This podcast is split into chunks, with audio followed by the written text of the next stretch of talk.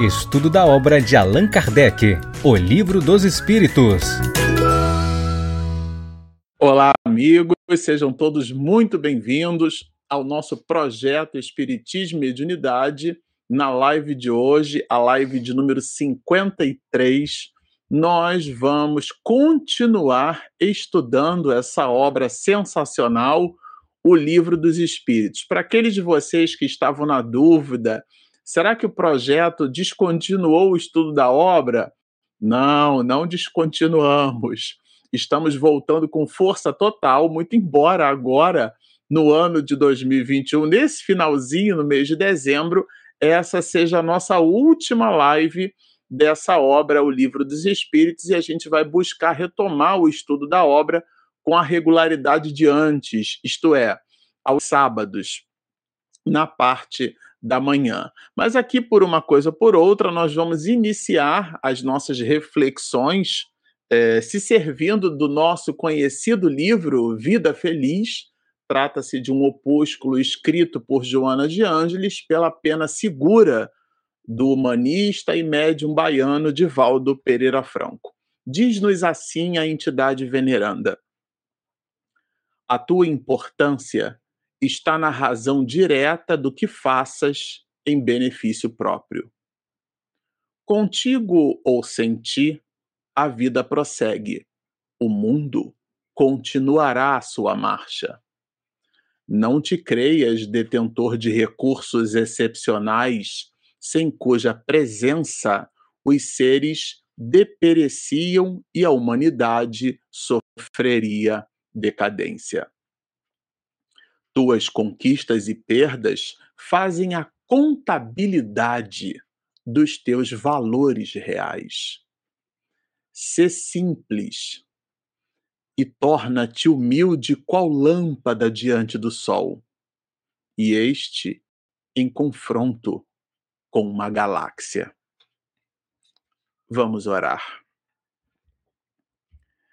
Querido amigo de todas as horas, estamos nós aqui, vagalumes espirituais, buscando brilhar.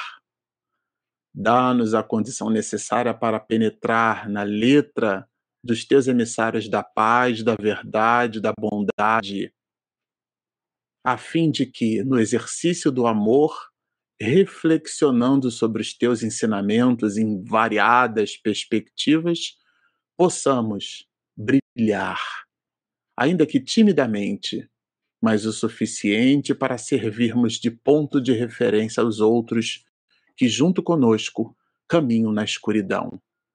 Transforma-nos, Senhor, a ignorância num obstáculo a seguir, essa que nos aliena, e dá-nos, Senhor, em instantes como esse, um momento sublime, alegre, divino mesmo, de dialogar contigo.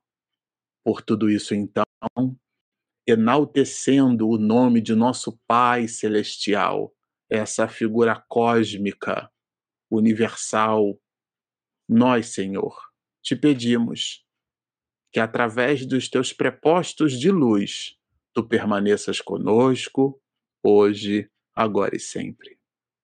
Bom, para vocês que estão nos acompanhando no canal, nós estamos estudando é, a parte segunda do Livro dos Espíritos. Tem algum tempo que nós não nos encontramos, né? Então a gente preparou aqui, a gente separou até um materialzinho à guisa de revisão daquilo que a gente está é, tá buscando conversar. Nós estamos, nesse exato momento, conectados no capítulo 4 é, é, da parte segunda do Livro dos Espíritos. Sempre gosto de lembrar que o Livro dos Espíritos ele é dividido em 17 partes na introdução, mais prolegômenos. É, Allan Kardec dividiu, depois da segunda edição, quatro tábuas ou matérias, depende do nome, né, da preferência de tradução que você queira dar, quatro grandes livros, né? Estão contidos todos num opúsculo só, e depois a conclusão da obra com nove partes. Nós estamos, nesse exato momento, na segunda quarta parte do livro dos Espíritos. Lemos a introdução, fizemos lá no início um estudo é, breve, mas um estudo bem carinhoso da biografia de Kardec. Depois nós lemos com bastante atenção os aspectos que Allan Kardec colocou nos 17 itens da introdução, lemos toda a primeira parte, estudamos juntos, né, toda a primeira parte do Livro dos Espíritos, e agora nós estamos na segunda parte dessa mesma obra. Como vocês sabem, a segunda parte ela é dividida em 11 capítulos. E nesse exato momento nós estamos no capítulo de número 4, que trata da pluralidade das existências. Nesse capítulo, até agora, nós já estudamos sobre a reencarnação. Allan Kardec expediu oito perguntas, considerando inclusive as perguntas A, B, somando todas elas, dão oito perguntas. Justiça da reencarnação, que é a clássica questão 177. Aliás, nós fizemos uma única live só para falar sobre justiça de reencarnação, estudamos um pouquinho o conceito de justiça, né? Depois, nós vimos reencarnação nos diferentes mundos. Foi até uma live bem densa, porque Allan Kardec expediu 27 perguntas e respostas é, nesse capítulo falando sobre é, encarnação nos diferentes mundos. É, na live anterior, nós estudamos sobre transmigrações progressivas também foi uma live consistente. Allan Kardec colocou 12 perguntas e respostas nesse item. Tudo isso perfaz o capítulo de número 4, viu, gente? Da parte segunda. Foram 12 questões. E agora, nessa live, nós vamos estudar sorte das crianças depois da morte. Claro, na sequência a gente vai encontrar sexo nos espíritos, a questão de número 200 em diante. Foram só três questões que Allan Kardec colocou sobre essa disciplina. É, vamos estudar parentesco e filiação. A, dentro ainda da abordagem de parentesco e filiação, a gente vai observar aqui com Kardec né, a, o parentesco, a aparecença é, física e também moral. E por último, e não menos importante, aquilo que dá, inclusive, o princípio filosófico que ajudou a desenhar toda a história da filosofia ocidental, que é o pensamento de Platão, aonde Allan Kardec coloca ali sob o título Ideias Inatas, exatamente a visão do inatismo platônico, né, socrático platônico. E com isso a gente vai fechar, vamos dizer assim, todo o capítulo quarto, né, o capítulo é, desse, dessa parte segunda. Aqui nós preparamos um material para vocês. É, eu sempre gosto de trazer alguma coisa que dialogue né, mais especificamente com, com o conteúdo. Então, eu vou compartilhar aqui uma tela.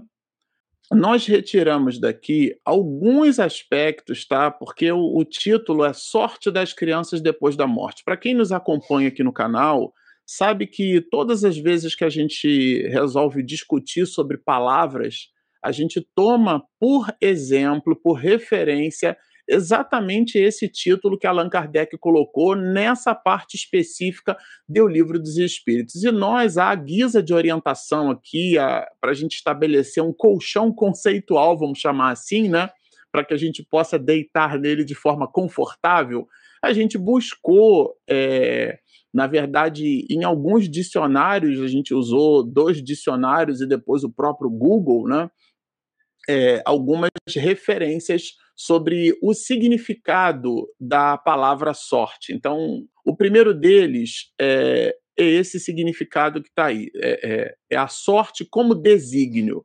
E aí, o que é que significa isso? Né? É, essa definição, ou uma das definições para a sorte, seria uma força invencível a que se atribuem o rumo e os diversos acontecimentos da vida. Então, aqui a gente também atribui a palavra sorte nessa perspectiva, desígnios da sorte, né? Então, algo que realmente a gente não tem como escapar, como se fosse uma fatalidade ou algo assim.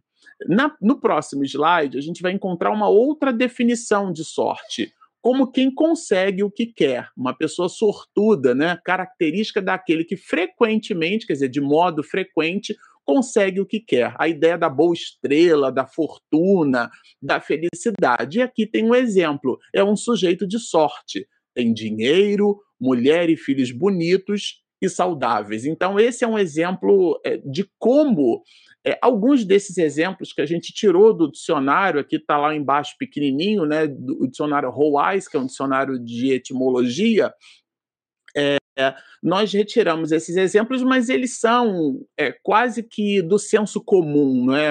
A gente já usa no cotidiano a palavra sorte nessas perspectivas. Tem alguns exemplos que a gente tirou, foram, na verdade, 21 definições, eu não coloquei todas elas aqui, eu coloquei algumas, algumas que a gente já conhece, outras nem tanto, mas só para nos dar uma ideia, dentro desse espectro de 21 tipos de definição, é, qual ou quais que eventualmente a gente está ali a braços dados. Né? Então, essa ideia aqui da sorte, nesse sentido que a, é, a gente, que a gente mencionou, é um dos que a gente usa. Aqui também, né, é, a ideia da sorte como sendo um acaso feliz, a ideia do, do, sortilégio, né? uma contingência favorável, algo que aconteceu de forma casual é, e eventualmente aconteceu é, é, de maneira fortuita, né? Então a ideia da sorte nesse sentido, no sentido da, de algo que foi fortuito. Então vejam, escapou de morrer por pura sorte, quer dizer, um acaso feliz essa também é uma definição importante de sorte. Aqui a gente tem na sequência uma outra definição de sorte importante, tá? É, aqui uma outra definição de sorte, né? Sorte como condição social. Então, nesse sentido, o modo de viver, a condição de existência, também é um emprego da palavra sorte, né? Vejam, é, como é, com o aumento do salário, a sorte deles deverá melhorar. A sorte da família, provavelmente, mas essa sorte aí como condição social, né? Como condição de existência. No próximo slide, a gente vai encontrar também uma outra definição de sorte, é, como a adversidade agora, né? a ideia da má fortuna, da fatalidade. Vejam que tinha a ideia da sorte no sentido do sortilégio, mas para coisas boas. Aqui a gente tem a, a ideia da sorte como a má fortuna, como a fatalidade, tá certo? Então vejam o exemplo, né? Sorte madrasta, quer dizer, aquela sorte ruim, aquela sorte, aquela ideia de um acontecimento fortuito, inesperado, que a gente não tem previsibilidade sobre ele, tá? e daí é, essa ideia do sortilégio, né, da sorte madrasta, e um outro exemplo, olha, não se deve atribuir tudo de, tudo de mal né, à sorte, cada um colhe o que planta. Esse, inclusive, é um exemplo que estava no próprio dicionário, tá? A gente fez aqui uma ligeira adaptação na transcrição, mas o exemplo do dicionário é literal. Então, a ideia da sorte como adversidade. Vamos para o próximo. Como divisor, esse aqui é um exemplo de sorte é, que é inabitual entre nós, né? Ou pelo menos para a maioria, para mim, por exemplo, eu não costumo atribuir sorte nesse contexto de definição, como divisor, quinhão ou porção, que por sorteio, a ideia então do sorteio, da sorte, né? É, toca alguém numa partilha. Então, dividiu a propriedade em sortes, isto é, em partes, e atribuiu-as aos filhos. Então, essa também é uma maneira da gente usar a palavra sorte dentro de uma determinada definição. Vamos para o, o, o próximo slide é, como meio de decisão. Aqui é, também, é, vejam, dialoga com, com o senso comum, né? A maneira de decidir alguma coisa pelo acaso, a ideia do sorteio, de jogar dados, né? Então você, vamos tentar a sorte, a sorte nas cartas. Então essa ideia do sortilégio na atribuição do acaso, do sorteio. Vamos decidir pela sorte quem ficará com o presente. Então, decidir pelo mecanismo do sortilégio. Mas tem mais questões aí, olha. É, além dessa, tem uma outra definição de sorte, que é como ocultismo, essa ideia do sortilégio, né? Como, como uma coisa mística. Então, manobra ou operação oculta por meio da qual se pretende influir, e essa influência, ela nesse contexto pode ser nefasta ou benfazeja no destino de alguém. É justamente a ideia de sortilégios.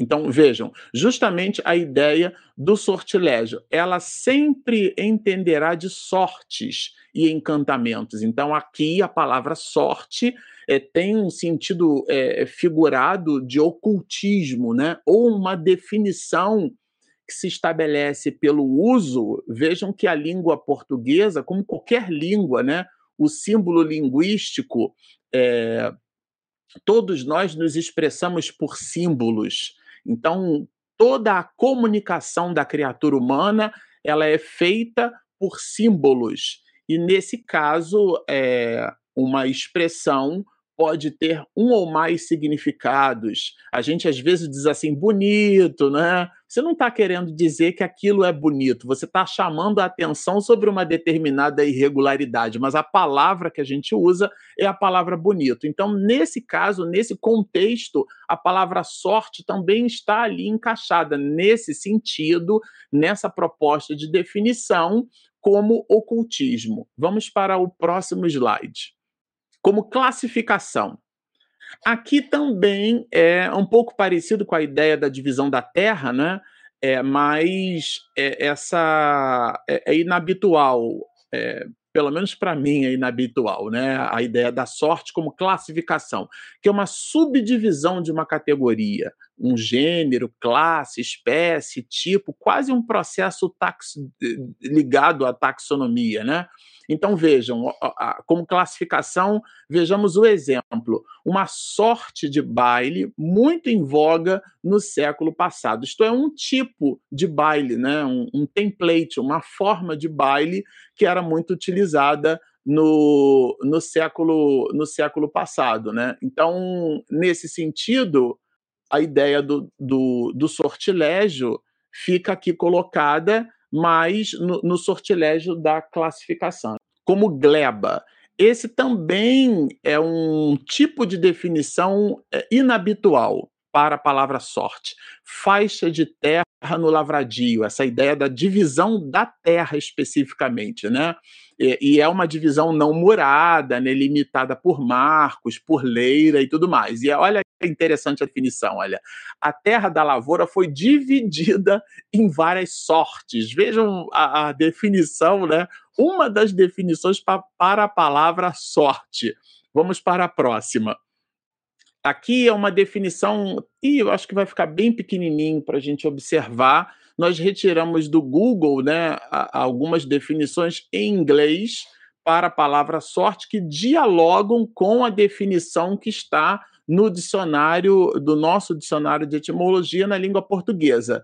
É, aí na, no próximo slide a gente vai encontrar é, aqui efetivamente o, o, a ideia de sorte que Allan Kardec pretendeu colocar nesse capítulo, é, nessa parte do capítulo quarto, né? Como algo termina, é, do modo como algo ou alguém termina, quer dizer, o termo, o fim, a destinação, né? O como. Então, um dos navios naufragou, o outro teve melhor sorte. A condição daquele navio foi uma condição é, diferenciada. Bom, agora a gente vai colocar aqui o material nosso do livro dos Espíritos, vai fazer o compartilhamento dele, porque agora sim a gente vai estudar a sorte das crianças depois da morte. Agora ficou fácil entender o contexto de sorte aqui. Não é de sortilégio, não é de azar, não é de feitiçaria, é a condição.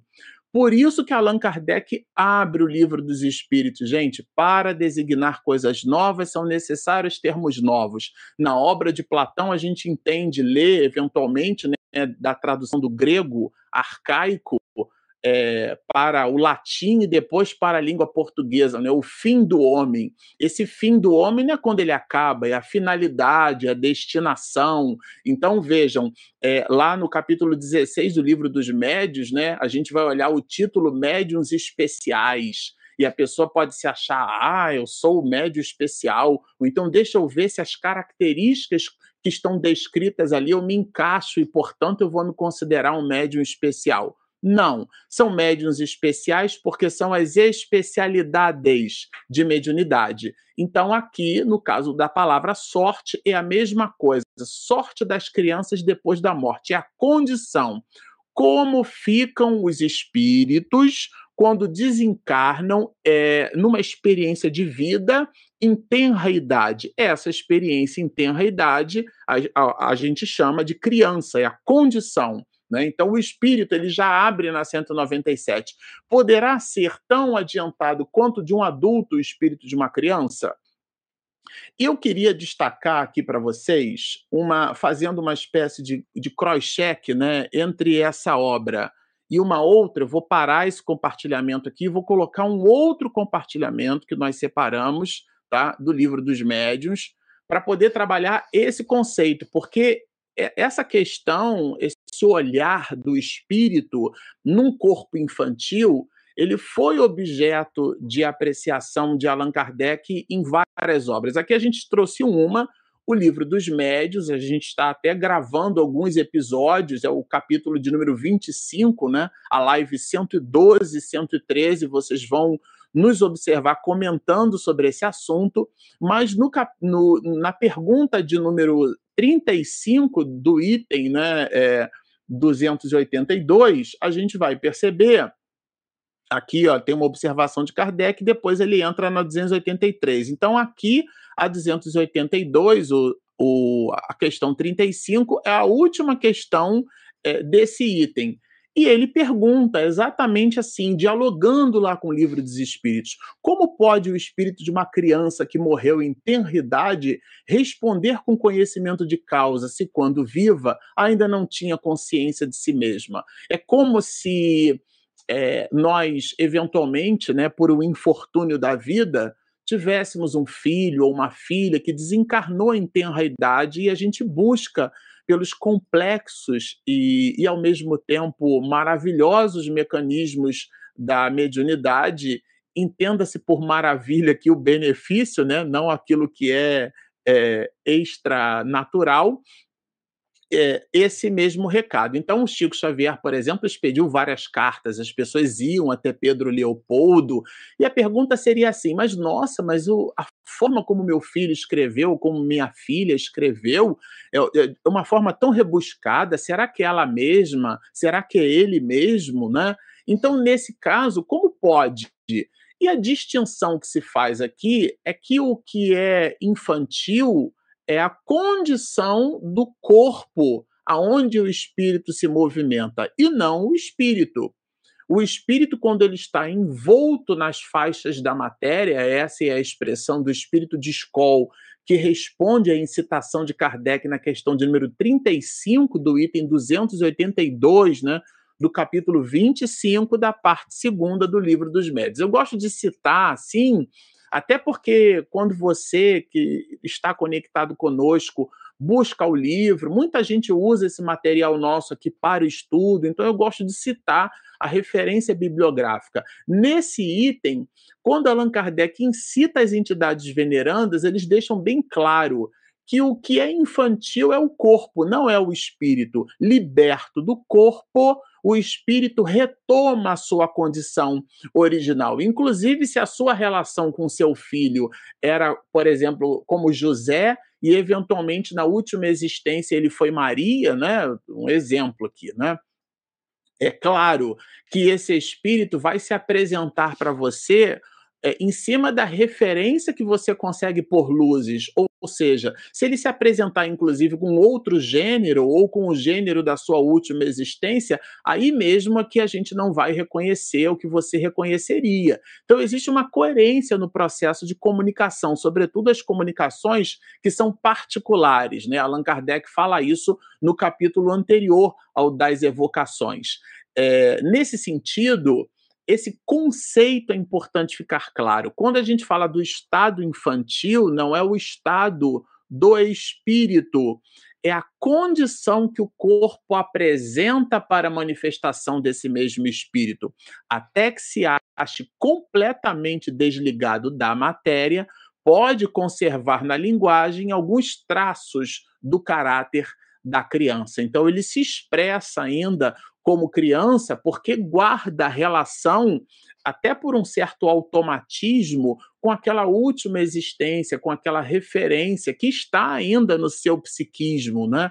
Quantos espíritos chegam no mundo espiritual e, eventualmente, um membro que, que foi perdido, até que o perispírito consiga, pelo psiquismo, eh, remodelar aquela forma, o espírito, no mundo espiritual, se acha sem aquele membro, né? Porque tudo está no psiquismo. Então, estando no psiquismo daquela alma, estas mesmas questões, ele então vai expressar-se como criança. E, a, e o ponto aqui é tão mais ampliado porque Allan Kardec desdobra isso de uma forma muito consistente. Ele fala de pessoas né, que, eventualmente, não só no caso infantil, ele dá um exemplo como professor. É, é, nós estamos lendo um livro de Miranda e tem um caso de uma personagem, não vou fazer o spoiler, né? A gente vai começar a estudar o ano que vem, de uma personagem que apresenta um quadro psiquiátrico muito grave e é acompanhado, é, além de Miranda, pelo nosso querido médico dos pobres, Dr. Bezerra de Menezes. E nos processos de psicose maníaco-depressiva, aonde o corpo físico está lesado, e claro que a lesão do corpo pode ser, não é sempre, né, mas pode ser e no caso dessa personagem, o Dr. Bezerra afirma que era lesado pela desorganização do perispírito em cima de uma experiência anterior. Então, o modelo organizador biológico, né, é, é, ele vai imprimir nas células aquela condição, ou melhor, aquela distonia. E o cérebro, que é o órgão do pensamento, não oferecendo condições para que aquele pensamento se produza de maneira organizada, o espírito não vai conseguir se manifestar da forma adequada. Entretanto, Allan Kardec vai mencionar que quando esse espírito chega no mundo espiritual, ele é liberto desse corpo, dessa prisão, né, que é um escafandro, então, sobretudo para essa aprovação, para esse processo expiatório. Em alguns casos, o, o, eles recobram toda a sua lucidez imediatamente depois da morte, fazendo uma distinção clara entre os processos, que são processos que pertencem ao corpo físico ou que impedem a manifestação plena é, do espírito no corpo físico daqueles que de verdade compreendem o traço de caráter dessa mesma alma. Bom, Feita essa distinção, a gente vai voltar agora para o nosso conteúdo original, que é o conteúdo do livro dos Espíritos, porque aqui sim, aí ficará mais fácil agora para a gente entender essa dinâmica da, da sorte, né? De, da condição do espírito no mundo espiritual quando desencarna em tenridade, né? Ele fica, ele vai para o mundo espiritual como criança? Depende, a gente acabou de ver. Existem, no, no exemplo de Kardec, espíritos na condição de loucos que chegam no mundo espiritual e não chegam como loucos, recobram é, quase que imediatamente a sua condição original, porque a loucura, nesse caso, era uma impossibilidade da manifestação da inteligência do espírito porque o órgão, o quimismo cerebral, não apresentava na condição neurosináptica o, o ecossistema, vamos dizer assim, né, orgânico, favorável para que o espírito pudesse se manifestar. Tirou o corpo, que era o que tinha o defeito, o espírito não tem esse defeito, salvo quando o próprio espírito ainda se considerar nestas mesmas condições. E aqui, é, quando a gente tomar o, o livro dos espíritos na sequência, Allan Kardec vai perguntar: pode então o espírito de uma criança ser mais adiantado que o de seu pai?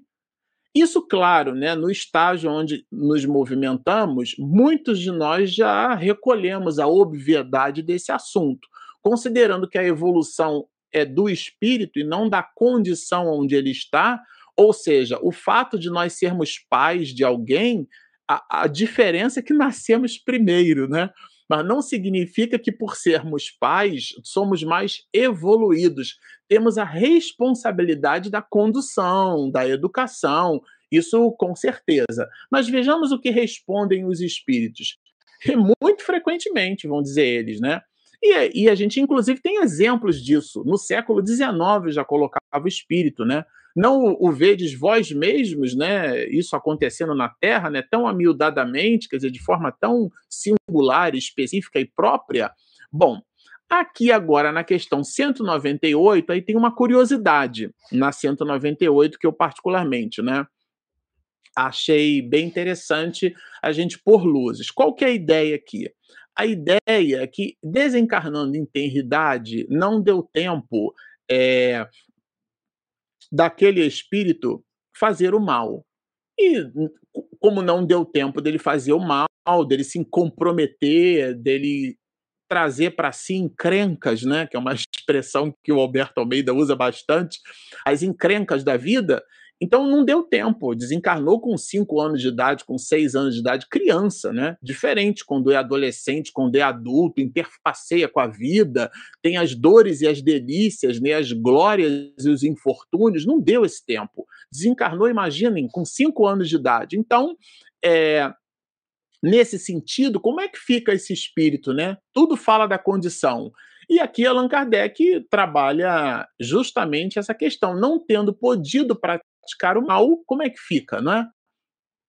Ele pertenceria a esse espírito, à categoria dos espíritos superiores? É claro que Allan Kardec aqui já entendeu que não.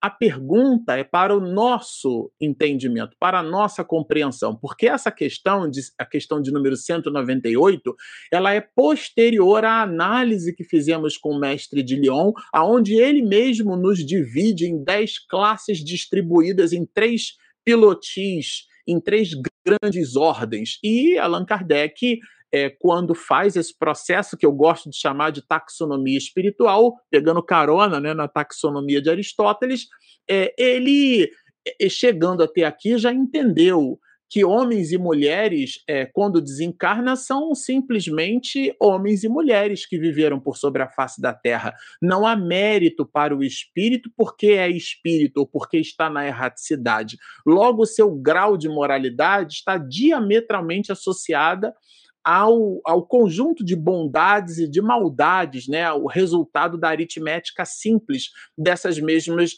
relações. Então, não tendo podido fazer o mal, será que ele estaria na condição ou na ordem de espíritos superiores? A pergunta é bem interessante. Só que a resposta é mais interessante ainda. Não fez o mal, mas também não fez o bem.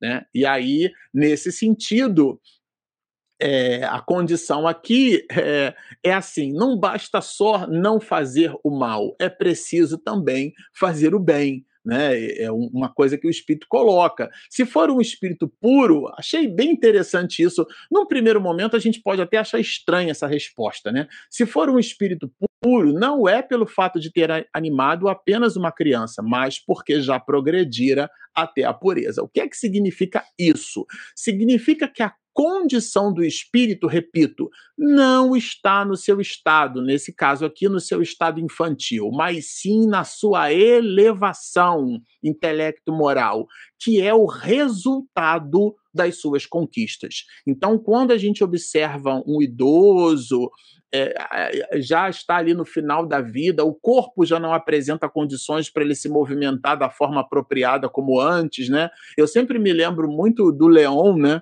Que falava, uma vez ele me levou para assistir um jogo de futebol é, e ele já passava dos 60.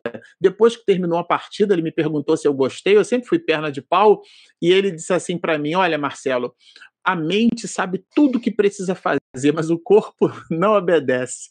Então, dependendo da condição, aquelas pessoas nonagenárias, às vezes assim, é diferente, né? Nós temos um nonagenário entre nós, Divaldo Franco, que que é, fez o exercício da mente, né? um homem é, é, muito vigoroso.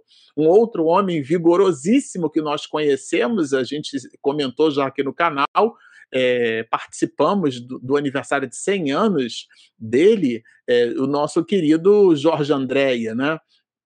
Lá do ICEB, do Instituto de Cultura Espírita do Brasil. Ele fazia, inclusive, observações consistentes sobre as palestras que eram expedidas pelos mais variados profissionais da área de saúde, da área da psiquiatria espíritas se movimentam nessas profissões. E ele, na condição de espírita também médico, né, ele fazia colocações com brilhantismo, buscando aspectos que eventualmente ninguém que estava ali, até mesmo o próprio da plenária, não tinha notado nem observado, e, no entanto, carregava lá os seus 100 anos de vida. Mas vamos considerar as pessoas que foram realmente fustigadas ou que estão sendo fustigadas pelo corpo físico.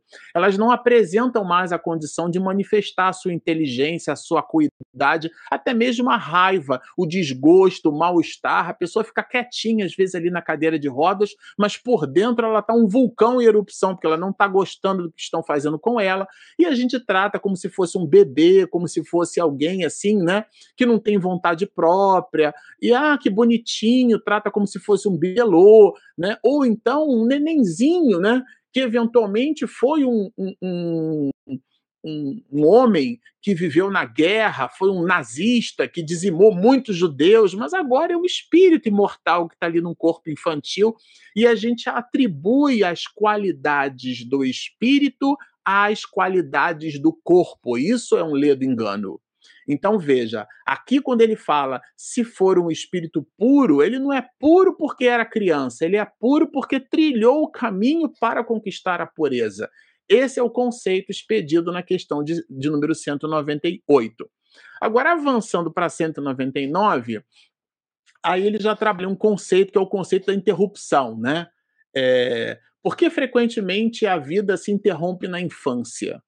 É, são casos, a gente observa casos né, de crianças é, que de fato desencarnam em tenra idade, seja por acidente, por uma doença, uma doença genética, uma doença congênita, pelas adversidades do mundo. E é sempre muito dorido para os pais.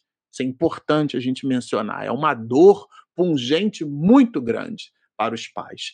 E aqui é, há uma, uma visão dual tá, na resposta dos espíritos. A, a primeira visão, que é uma visão é, até senso comum entre os espiritistas, que é uma ideia de complemento da existência anterior. A gente vê muito isso é, em casos de espíritos é, suicidas, né? E, eventualmente, eles reencarnam naquela proposta do completista. Particularmente falando, eu queria chamar a atenção no nosso caso aqui, que somos assim entusiastas e nos propomos ao estudo da doutrina espírita, que a gente não estabeleça templates né, na vivência e no comportamento alheio. O que é que significa isso? Ah, desencarnou, aquilo ali era com, com, com quatro anos, e isso aí foi suicida. Ah, desencarnou, isso daí. Não. Aqui são ideias, é lato senso, né? Até porque existem outros aspectos oferecidos aqui por esse espírito que responde à pergunta de Kardec, que é o da provação para os pais. E nesse sentido, nós espíritas, buscando a exortação de Jesus, né, meus discípulos serão reconhecidos por muitos se amarem, é, de um modo geral, a gente precisava abandonar um pouco essas relações tecnicistas, né? É, o avião caiu, matou 200, e a gente fica muito mais preocupado em explicar o fenômeno da desencarnação coletiva, buscar eventualmente obras ou colocações, do que necessariamente como criaturas humanas é confortar aqueles corações. Como é que será que estão aquelas famílias? Eu conheço alguém, eu posso orar por aquela pessoa? Não a gente pivota o assunto para o aspecto técnico. Muitos de nós espíritas somos catedráticos no, no tecnicismo doutrinário e a gente esquece que ali existem almas no processo evolutivo como nós. Então, fica aqui um ponto de atenção. Agora, quando ele coloca que ao final a morte dessas crianças também não raro constitui provação ou expiação para os pais, né? Então realmente é, é, é duro para, um, para esse pai. Existem os casos também dos NAT mortos, né? Eu tive uma experiência pessoal com um companheiro, era um casal muito amigo nosso, na época eu estava na juventude da Casa Espírita, e para usar uma expressão que minha avó usava, né, a menina colocou barriga e realmente era um nenenzão, né, foi crescendo, se eu não me engano, era até menina, e todo o processo de acompanhamento, na hora que nasceu, a criança nasceu morta e o, a, toda a preparação do quarto, né, o pré-natal, a ansiedade, era o primeiro filho. Então é, é realmente uma provação muito grande para os pais. E fica aqui o ponto de atenção desse halo de solidariedade, de benevolência, de fraternidade que a gente deve ter para com o outro, em detrimento dessa valoração tecnicista, né, que é fria e que não nos aproxima uns dos outros. E a tese não é minha, ela é de Jesus. Mas na questão 199A, Allan Kardec vai perguntar é, sobre o que, que, acontece aqui com o espírito quando morre pequenino, né, a criança pequenina. Bom, essa questão, que é a última nossa, ela tem como piloti, como pivô, como eixo central, a ideia da recompensa. A ideia da meritocracia, né? E, ao mesmo tempo, uma visão da lei de Deus, que ela é a mesma para todos. Vamos explorar aqui um pouquinho alguns aspectos do comentário de Allan Kardec, porque essa parte aqui é a parte onde os espíritos respondem, tá? Mas essa outra parte aqui é a parte em que Allan Kardec está falando, tá? Então é, é bem importante a gente ter, ter em mente que os comentários de Allan Kardec são tão mais preciosos quanto a própria resposta. E aqui de novo, ele fala né, que se a vida tivesse uma única faceta, a evolução do espírito, né, fosse uma única existência, a sorte dele ficaria decidida de maneira bem fazeja para a eternidade. E aqui, de novo, a palavra sorte. Sua sorte, né, quando coloca ela, né, extinguindo-se a existência, a sorte ficasse decidida para a eternidade. O que é que significa isso?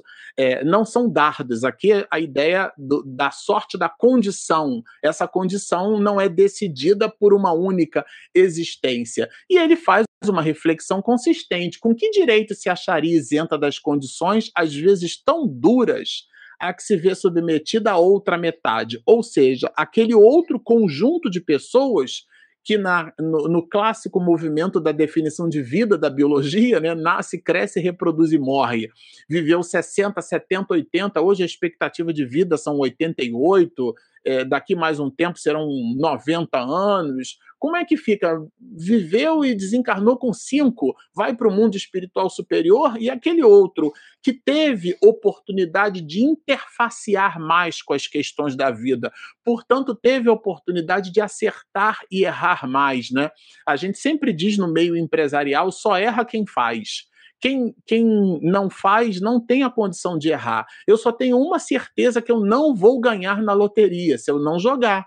Se eu jogar por uma única forma que seja, eu terei alguma chance, né? Chico Xavier tem uma expressão maravilhosa nessa direção. Se você tacar uma bola numa parede com um buraco, existe uma chance da bola entrar no buraco. O que é que significa isso? Quem viveu 5, 6 anos não teve não interfaceou com a vida do mesmo jeito que, com quem viveu 70, 80, 90. E que direitos seriam esses de colocar esse espírito numa posição elevada porque desencarnou em tenridade? E aqui a resposta é não. A reencarnação ela estabelece igualdade e ela é real para todos, não tem distinção. E aqui em verde a gente botou: o futuro a todos toca sem exceção e sem favor para quem quer que seja. Então, veja, a, a ideia aqui é de que a lei é a mesma para todas as criaturas.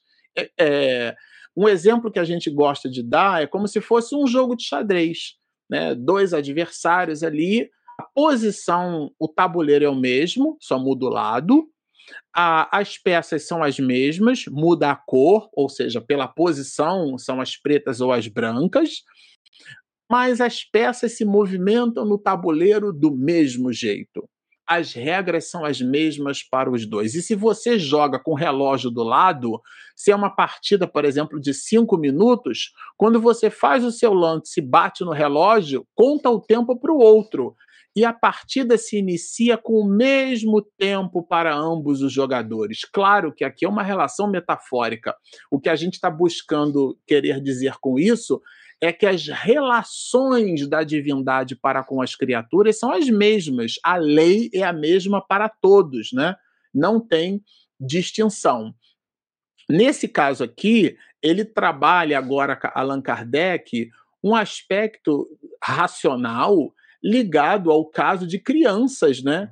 Que a gente aporta uma visão de inocência da criança. Eu, é, é, eu gostei, achei bem interessante, porque Allan Kardec meio que pensa fora da, da, do senso comum, né? De um modo geral, a gente atribui à criança a inocência. Só que ele resgata a ideia de algumas crianças, olha, algumas não há que parecem trazer do berço a astúcia, a felonia, a perfídia, até pendor para o roubo e para o assassínio. Eu até fiz uma relação aqui, palavra por palavra, né?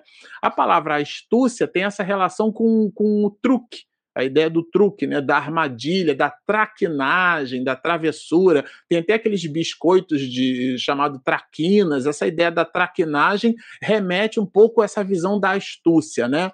A felonia é uma visão de submissão, né, que o vassalo tinha em relação ao seu senhor feudal. A ideia do feudo é a ideia da terra, né? Então, aquele possuidor de terra, o outro que era o vassalo era o submisso. Então, a felonia é uma insubmissão, uma, uma espécie de insubordinação. Não, é uma falta de respeito. A perfídia, a ideia do pérfido, né, é, é, é a ideia do enganador, do traiçoeiro, do infiel. E claro, o roubo é a apropriação indébita de algo que não nos pertence. O assassino, a gente já sabe, é quando um indivíduo extermina algo ou alguém, algo ou alguém. Vejam, todas, eh, todos esses atributos, né, que são atributos pesados, Allan Kardec coloca como fazendo parte de algumas crianças. Então, é, ele trabalha aqui a visão de crianças, ou seja, de espíritos que trouxeram na bagagem essa índole má, o que atesta o fato de que o estado infantil não necessariamente é esse estado de beatitude e logo o espírito voltará para o mundo espiritual levando a sua bagagem. Eu lembro de um desenho do gato Félix, ele tinha uma mala e para onde ele ia, ele carregava aquela mala. Nós temos a nossa mala espiritual. Para onde a gente vai, a gente carrega aquela mala. Aliás, eu não sei se vocês sabem, mas se tem uma coisa que a gente carrega o tempo todo com a gente, uma coisa nós carregamos, somos nós mesmos. Daí Jesus, com muita sabedoria, ter dito, né? Amarás ao teu próximo como a ti mesmo. Auto amor não é, é vaidade, não é presunção é aprender a gostar-se, a estar sozinho consigo mesmo, a meditar, a refletir. É muito importante isso, a se autovalorizar, entender as suas limitações, mas ao mesmo tempo entender as suas possibilidades. Tudo isso faz parte da sua mala, da sua e da minha mala. De onde a precoce perversidade, se não da inferioridade do espírito? Lembra-nos Allan Kardec, né? numa reflexão muito consistente. E ele conclui, ainda dentro dessa visão de vícios e paixões, as que se revelam viciosas é porque seus espíritos muito pouco hão progredido. Logo chegará no mundo espiritual com o volume, com essa bagagem, com essa mala de tudo aquilo que foi capaz de amealhar ao longo da sua existência ou das suas existências. Bom, agora eu vou chamar aqui a nossa vinheta de perguntas e respostas. O Livro dos Espíritos Momento de interação, perguntas e respostas. Bom, o Daniel está sempre com a gente, né? A sorte poderia ser substituída por mérito do maior esforço?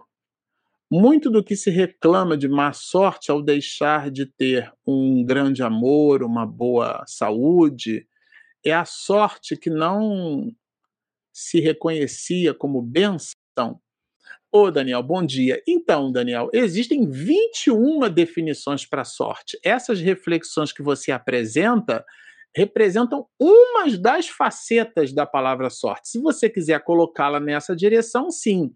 Mas quando você diz substituída, é, é pode parecer uma visão de monoideia, como se a sorte tivesse só esse conceito. E a gente acabou de mostrar que não. Existem múltiplas, é, uma variedade enorme de, de usabilidades para a palavra sorte. A palavra é a mesma e a gente tem isso em língua portuguesa. A gente, quando estuda anfibologia, super recomendo que vocês digitem lá no, numa ferramenta de busca de vocês, né? De, a maioria usa o Google digitem lá anfibologia, deem uma ledinha no que é que isso significa e depois olhem é, a introdução, só o item 1 da introdução do livro dos Espíritos. Nós fizemos aqui no canal considerações consistentes, não porque são as nossas considerações, mas porque são as de Allan Kardec nesse item 1, sobre essa mesma questão. Então, as palavras têm a, a manga da camisa, né? A manga pode ser a fruta. A gente acabou de brincar aqui, falar mais cedo, né? Que bonito isso, hein, que você fez. Claro que a gente não está falando da beleza, está falando ali do jeito, né? É, hoje está demais. O que, que significa esse demais? Tem uma variada é, é, é possibilidade de definição. Aqui pode ser sim a sorte como meritocracia, né? E isso está muito bem descrito no Evangelho segundo o Espiritismo por Allan Kardec, quando ele trabalha aquele conceito de, de causas atuais e causas anteriores das aflições. Existem aflições, ou seja, dificuldades, portanto, infortúnios, né? É, que são o resultado da nossa insensatez. Então, nesse sentido, Daniel, a palavra sorte entraria aí não é de sortilégio, é de condição. A sorte onde você se encontra, a sorte onde eu me encontro, é o resultado do que eu fiz, e a condição é o nosso jeitinho, né? Então, nós somos os artífices do nosso futuro, os, os artefatos são as possibilidades da vida, e aquela escultura né, que a gente é capaz de construir com esses elementos, com esses insumos, ele está na razão direta da nossa predisposição, do nosso esforço e do nosso empenho. Portanto, sim, dá para considerar como uma das inúmeras facetas das definições e de emprego da palavra sorte. Mamãe está sempre por aqui. Por que, de modo geral, os pais não analisam as tendências de seus filhos para ajudá-los a evoluir? É, bom, eu vou pegar carona no pensamento de Paulo Freire, sabe, mãe? Porque, de um modo geral, nós, pais, é, temos dificuldade em educar nossos filhos, porque a educação é uma transmissão de valores. E eu só posso transmitir um valor, primeiro, quando eu possuo o valor, e segundo, quando eu reconheço que aquilo é um valor, que aquilo é importante para mim. Então, existem pais, por exemplo, que têm como valor a bebida alcoólica. E aí o que é que fazem? Mergulham, eu já vi, mergulham na, na, na chupeta, na, na cerveja, e dá para a criança beber, para incitar a criança. Tem gente que dá bebida alcoólica para animal. Por quê? Porque aquela pessoa valorizou a ideia do valor, né? Esse não é uma tese minha, né? Existe um sociólogo brilhante chamado Boutier, Boutier trabalha um conceito em sociologia chamado de capital. O capital não é só aquele capital de Marx, né? que é a ideia do dinheiro. Não, existem outros tipos de capital. O capital financeiro, claro, o capital social, as relações sociais onde nós nos movimentamos, o capital cultural, essas relações de hábitos e costumes, o capital financeiro, o capital social. É, é, existem vários tipos de capital. Muitos no meio acadêmico, por exemplo, disputam posições em universidade porque aquela posição tem uma valoração. É, é, saem de uma universidade para outra porque a posição daquela universidade, às vezes o salário é o mesmo, quando não é menor. Mas existe especulativamente uma, um capital ali, que é o capital é, cultural e a pessoa projeta. Para ela é importante aquilo. Então a valorização que ela dá para aquilo é muito grande. Então os pais vão passar para os seus filhos aquilo que eles entenderem que é importante. quando a gente não entende a importância de domar as nossas tendências, primeiro nós não as abrigamos, abrigamos como um comportamento genuíno nosso. Porque a gente não entende como um valor. Se a gente não entende aquilo como um valor, muito menos a gente passa para os nossos filhos. Por isso que Miranda chama de a era do espírito. Porque quando nós nos analisamos como espíritos imortais e não como homens e mulheres circunscritos naquela posição social, porque a posição muda. O importante não é se eu sou engenheiro, gari, um astronauta da NASA. O importante é o que eu faço com aquela posição social onde eu me encontro. E aí está o valor. Né? Aí está a, a análise da tendência. Eu preciso valorizar para eu poder buscar isso como uma diretriz de vida. Bom, nós ficamos assim muito saudosos de ter vocês todos aqui com a gente. É, é, é, como eu disse, nesse ano de 2021 a gente fez aí umas singelas interrupções no estudo dessa obra, mas a gente vai voltar com força total para 2022. O ano de 2021 foi cercado de muitos desafios, né? E Agora, para 2022, é um livro que a gente faz, essas lives que a gente fabrica são lives que a gente fabrica com muito carinho, com muito cuidado, com muita atenção. Então, vejam, é, nós é, não ficamos ou não somos orientados à data né, ou, ou, ao compromisso semanal. Se eventualmente a gente percebeu que não conseguiu estudar de forma consistente para produzir as lives, o nosso mindset é não realizar a live, porque a diferença entre mim e vocês é nenhuma. Aliás, existe uma diferença sim. Eu sou casado com uma mulher que faz essa produção audiovisual maravilhosa, mas de modo geral eu sou uma pessoa comum, um entusiasta da doutrina espírita. E o que, que eu quero dizer com isso? É que eu preciso estudar para passar o conteúdo. Quando eu não consigo estudar, eu não me sinto à vontade para transmitir um conteúdo que eu não tenho, eventualmente, um certo grau de profundidade para passar uma mensagem que, primeiro, não me pertence, e que, segundo, eu preciso entender na seriedade o grau de responsabilidade que é falar sobre doutrina espírita. Nessa perspectiva, às vezes a gente se isentou mesmo de transmitir alguns desses conteúdos pela ausência dessa mesma profundidade. Vocês observam que a gente traz sempre uma anotação diferenciada, sempre um conteúdo adjacente que corrobore com essa ou com aquela visão, a fim de dar uma consistência maior para os nossos estudos. Então, fica aqui o lembrete: muitos de vocês fazem estudos é, nas casas espíritas, o estudo do ESD, o estudo dirigido da, de obras espíritas e o livro dos espíritos, assim como o livro dos médiuns. Nós sabemos, pelos comentários que vocês postam aqui no canal, que são livros que vocês estu estudam com regularidade, com habitualidade e usam, o que nos deixa muito contentes usam o nosso estudo aqui que a gente faz para servir de apoio, servir de material é, de apoio para as atividades das casas espíritas de vocês. Podem continuar agindo assim. A gente não vai descontinuar nem o livro dos espíritos no formato de live, nem muito menos o estudo da obra o livro dos médios, que aliás a gente já está fazendo algumas gravações para tirar justamente o atraso dessas mesmas publicações. Bom, se você chegou até aqui, a gente sempre gosta de dizer isso, né? A primeira vez que você está conosco, gostou do que ouviu, mas ainda não se inscreveu.